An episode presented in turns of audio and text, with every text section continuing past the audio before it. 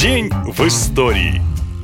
2 сентября 1996 года в России состоялась последняя смертная казнь. В том году страна вошла в Совет Европы и подписала Европейскую конвенцию о защите прав человека, а ее шестой протокол запрещает применять смертную казнь в мирное время. Поэтому высшую меру заменили пожизненным заключением. Так кем же был тот несчастный, который последним лишился жизни за свои преступления? Официально его имя так и не разглашалось, но тем не менее через год после казни появились слухи, что это был серийный убийца по прозвищу ученик Чикатило или удав Сергей Головко. 2 сентября по одной версии и 2 августа по другой его расстреляли в подвале Бутырской тюрьмы. Но вряд ли кто-то об этом сожалел. Удав был настоящим монстром и лишил жизни как минимум 11 ни в чем невинных подростков. Он похищал мальчиков, пытал их в своем гараже и жестоко убивал. Ловили чудовище несколько лет, и в 92 году он, наконец, оказался за решеткой. Вместе с Головко десятки преступников ожидали смертную казнь, но всех их помиловали и оставили в тюрьме. Однако совершенное удавом было настолько чудовищным, что люди требовали расправы. Предположительно, 2 сентября приговор привели в исполнение. Маньяка похоронили в неизвестном месте, а через год, 16 апреля, в России был введен мораторий на смертную казнь.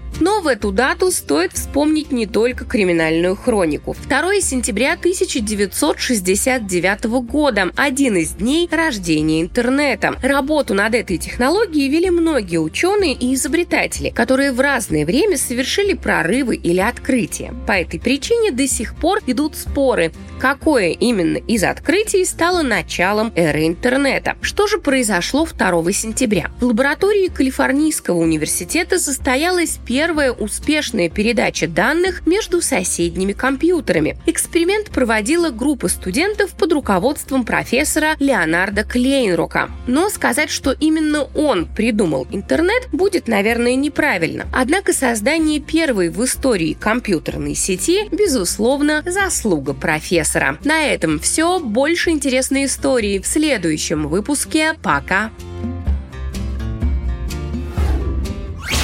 Наша лента. Коротко и ясно.